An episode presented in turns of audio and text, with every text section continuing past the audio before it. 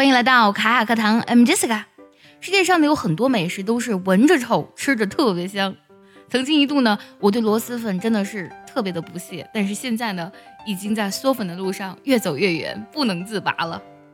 不过呢，每次在嗦粉之前，一定会和邻居还有家人打好招呼，让他们做好心理准备之后呢，我才会小心翼翼的把汤汁的料包还有酸笋的料包打开。今天这期节目呢，我们就来盘点一下那些闻着臭但吃起来很香的中国美食，它们的英文分别怎么去表达呢？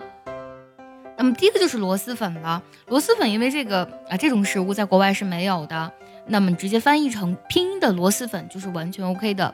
但是还有一种表达，可以说 snail rice noodle，或者说 snail noodle 都可以。snail 我们理解的是蜗牛的意思，但这里其实它指的是螺蛳粉当中那个螺丝。而那个粉呢，我们直接翻译成 rice noodle。下种美食呢，很多人也非常喜欢啊，它叫毛蛋，有些地方呢也叫活珠子。我从小就见有人吃毛蛋啊，但是到现在还是没有勇气去尝试。毛蛋的英语呢叫 balut，拼作 b a l u t。这种美食呢，在东南亚更常见一些，像菲律宾呢，那里他们很多人都很喜欢吃这个毛蛋。现在我们中国南方呢，毛蛋也非常的常见啊。比如说这个句子，Blood is widely enjoyed across numerous provinces in China, especially in the south。毛蛋呢，在中国许多省份都非常受欢迎，尤其是在南方。想要专项练习本期节目呢，并且和小伙伴们一起在群里练习，感受学习英语的快乐和魅力呢，可以微信搜索“卡卡课堂”，加入早餐英语的会员课程哦。